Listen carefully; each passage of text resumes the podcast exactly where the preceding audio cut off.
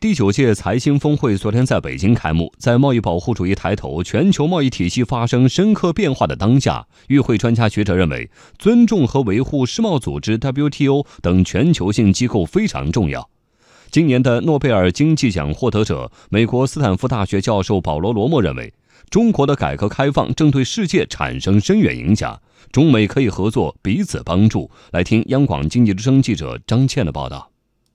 在昨天的峰会上，前美国贸易代表巴尔舍夫斯基认为，现在全球的经济局势正处在一个十字路口。如果想继续朝着正确的方向发展，需要中美双方的合作和两国对 WTO 规则的尊重。中国入世首席谈判代表、原国家外经贸部副部长龙永图说：“以 WTO 为代表的全球贸易体系正遭受到冲击，我们还是要坚定地支持 WTO 的全球体制。”从目前来看，还没有一个其他的体系能够替代世界贸易组织。所以在这种情况下，我觉得我们第一条还是要坚定的支持 WTO，不能让它垮了，不能让它的规则、它的体系被颠覆。龙永图认为，我们需要积极支持 WTO 内部的改革，应该把区域贸易谈判当中许多新的议题带到世贸组织的会议厅里，支持一些企业在制定规则方面做出的努力。美国国务院前国务卿基辛格事务所副主席罗伯特·霍马斯提出，包括 WTO、IMF 等全球性机构是非常重要的。保护主义在金融危机发生时会让问题恶化，但这些全球性机构则能够在最基本的层面应对危机。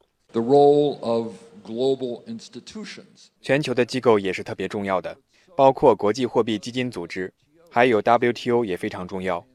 我们从历史当中要学到两点：第一，两国之间的合作和协作是至关重要的。第二，支持全球的贸易和金融机构是至关重要的。我们必须要了解这一点，因为毫无疑问，现在世界的金融体系面临着危机。我们必须要知道，根本上最重要的应对方式是什么。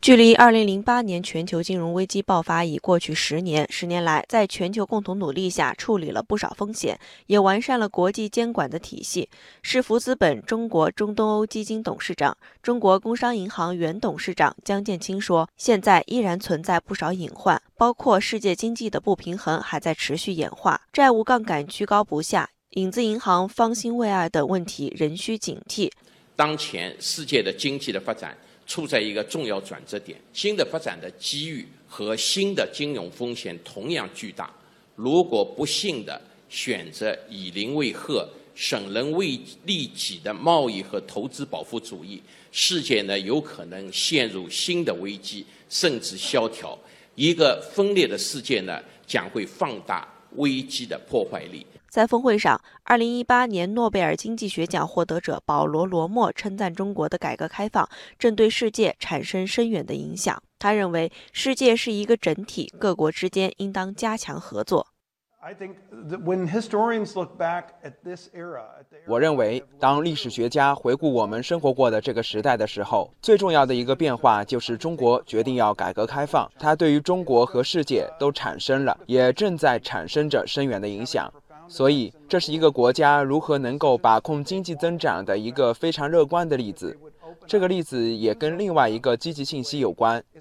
如果把这个世界看作一个整体，我们不是敌人，也不是对手，我们实际上可以合作，就可以间接地帮助彼此。